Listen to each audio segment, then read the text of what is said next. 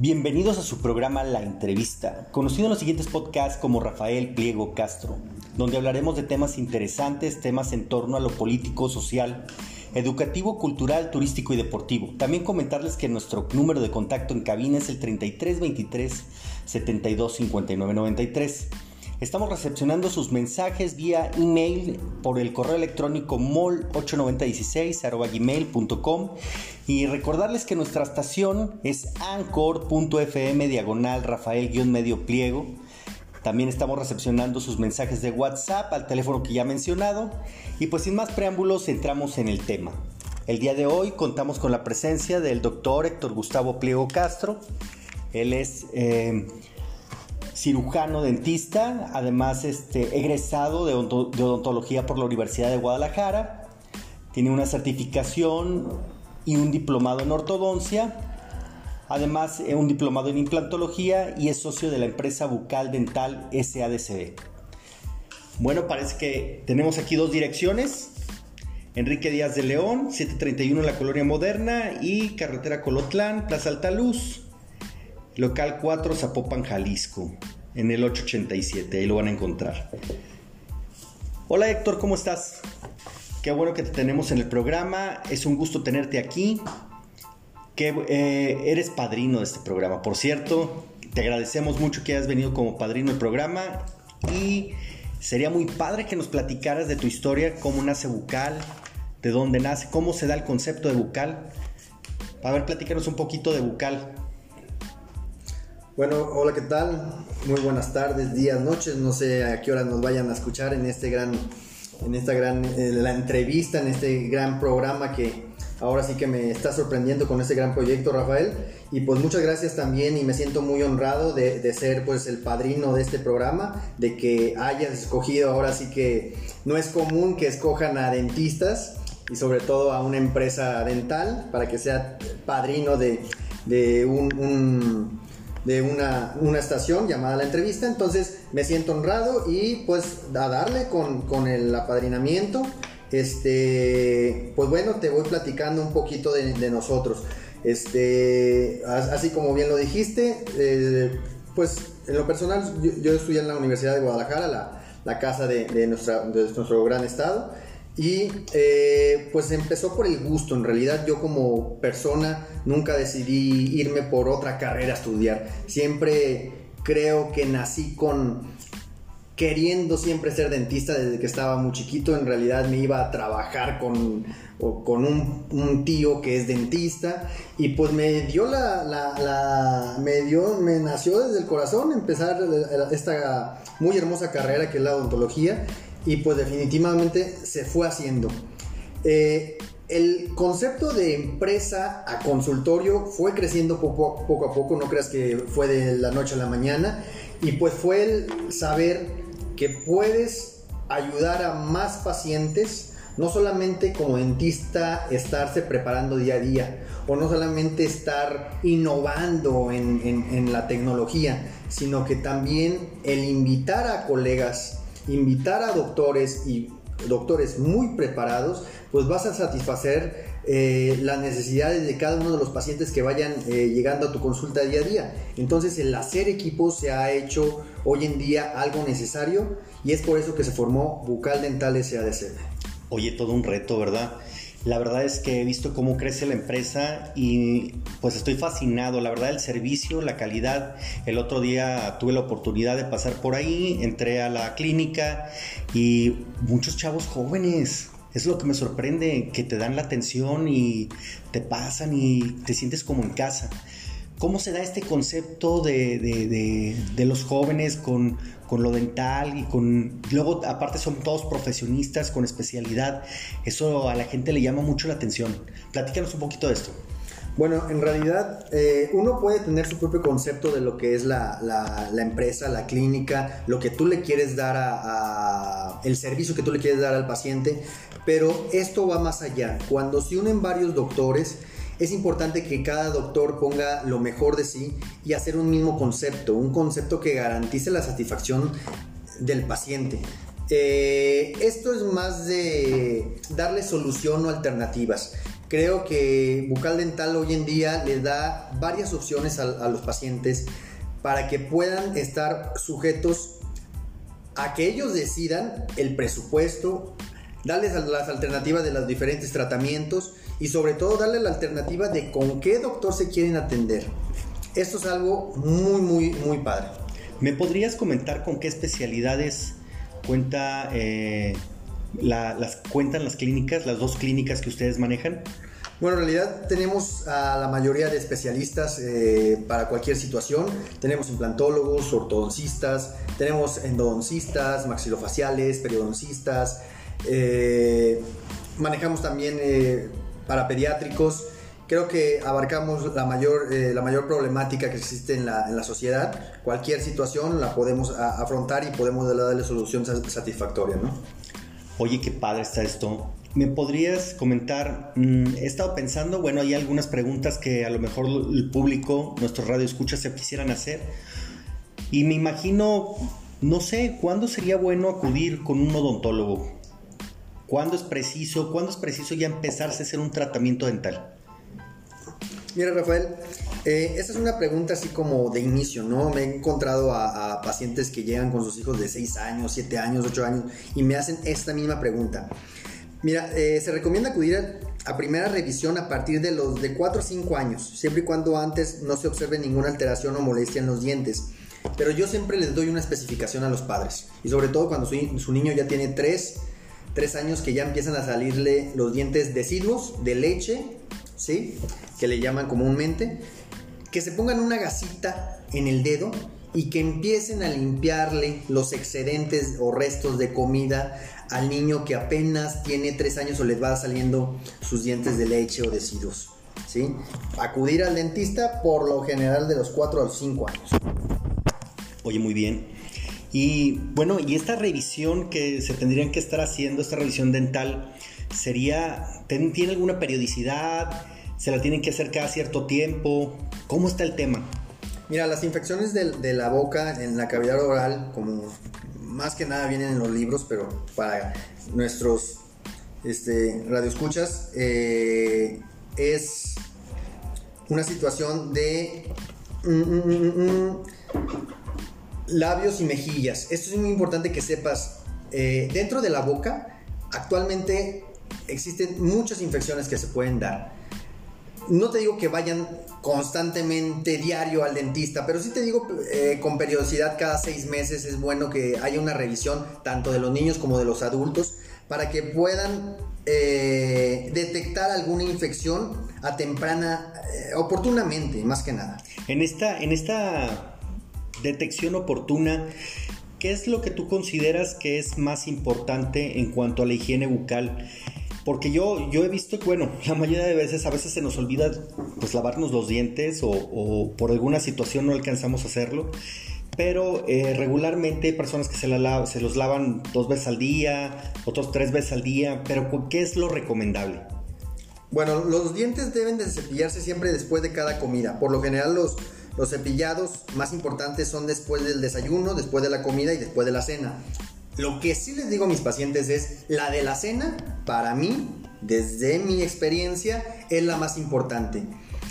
La de la, cuando después de cenar tú duras un tiempo sin que haya movimiento dentro de tu boca, nomás están las glándulas salivales, está la lengua que se mete, pero en sí, durante un promedio que estás durmiendo de 8 horas o 6 horas, en ese tiempo las bacterias se están reproduciendo y las bacterias están haciendo de la suya dentro de los dientes. Entonces esto es muy importante. El cepillado en la noche, para mi punto de vista, es el número uno.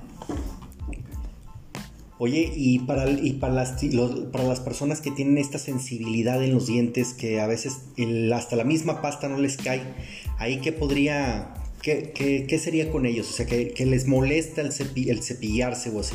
Bueno, la sensibilidad dental suele estar provocada por una apertura de los túbulos dentinados del esmalte. Y dirás, ¿de qué me habla? Pues haz, de cuenta que si lo vemos en un microscopio, el, esmalte del diente, ¿sí? Tiene unas porosidades y esas porosidades entran los cambios de temperatura, lo frío y lo caliente, ¿sí? Aquí lo, lo recomendable primeramente es acudir al dentista para ver qué tipo o por qué se está provocando la sensibilidad. Y que no se confunda con una infección dental. Ah, qué interesante.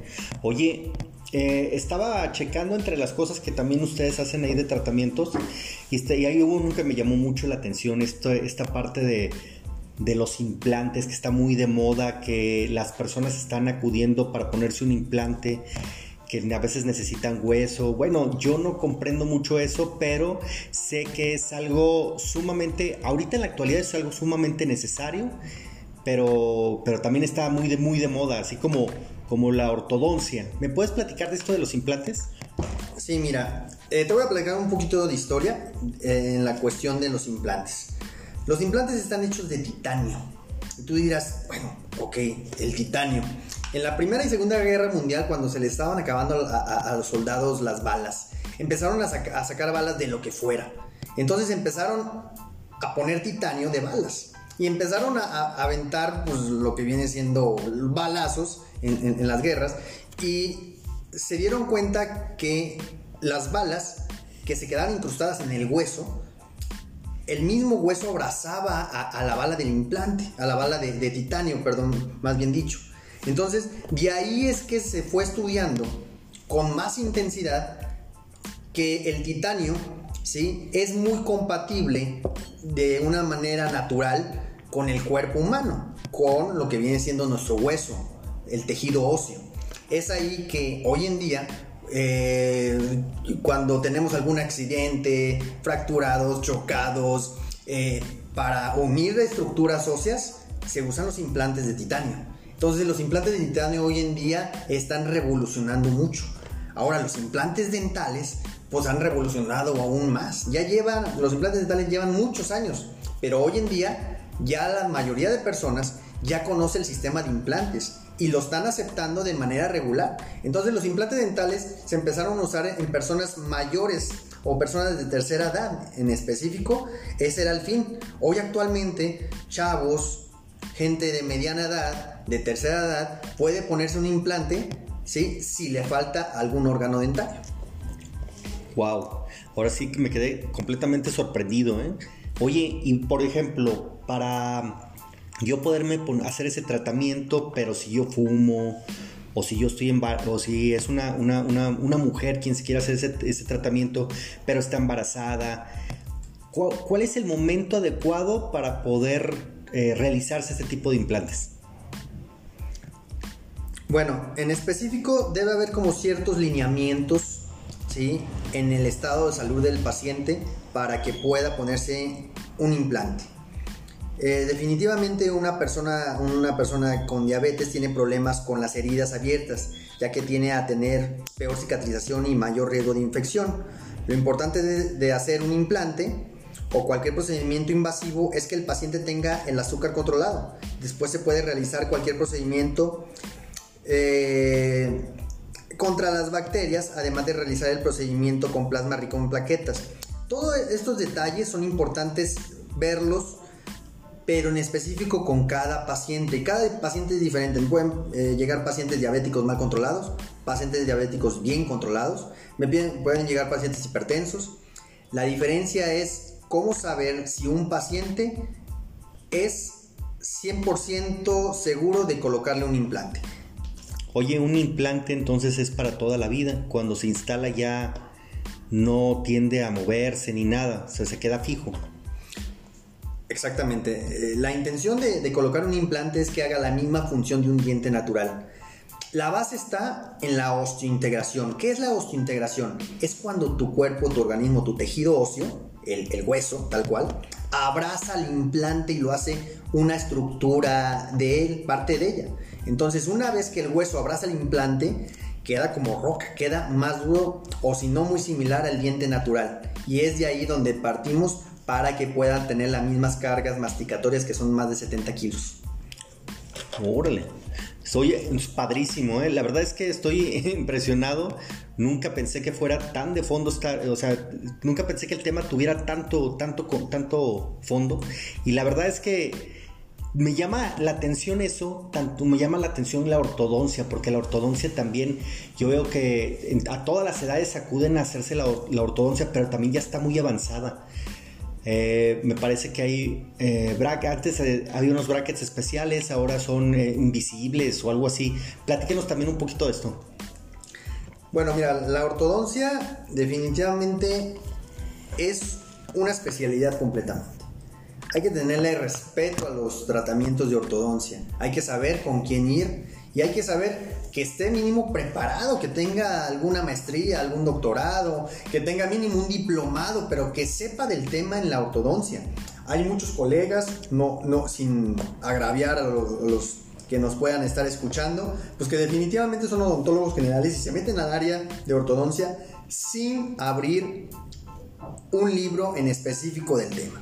Entonces, eso es muy importante, eh, que los, los pacientes de verdad vean si el odontólogo que, está, que le está hablando del caso de la ortodoncia, que tenga alguna, un diplomado, alguna maestría, algún doctorado, eh, alguna especialidad en el tema. Y bueno, definitivamente está avanzando a pasos agigantados la ortodoncia.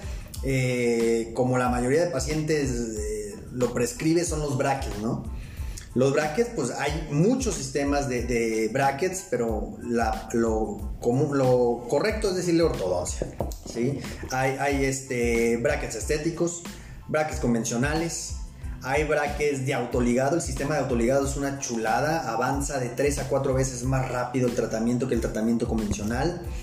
No es magia todo, ¿sí? definitivamente hay que llevar un diagnóstico, un protocolo, pasos a seguir eh, que el paciente esté consciente de su, su, realidad, ¿sí? Y bueno, las cuestiones, así como tú lo dices, están avanzando muchísimo. Hoy están entrando en México un sistema, ¿sí? Que son los alineadores invisibles. Los alineadores invisibles, ¿sí? Son unos plásticos como acetatos, ¿sí? Que tienen la anatomía del diente. Y se da el espacio por dentro de ese mismo plástico para que se vaya moviendo de forma que vas cambiando el acetato, que vas cambiando el plástico, si se vaya moviendo el diente hacia donde lo queremos. Estos sistemas son lo que hoy en día es más cómodo, es, eh, definitivamente es, eh, ya no traen estructuras de metal en boca. Sí es más actualizado, pero todavía le falta llegar a fondo. Un sistema de alineadores invisibles todavía no sustituye a problemas eh, prognáticos o retrognáticos o problemas óseos muy marcados. Sigue siendo para problemas de movimientos muy ligeros dentales. Pero de que viene con mucha fuerza, estos sistemas vienen con mucha fuerza y sobre todo que los doctores nos debemos de estar actualizando constantemente.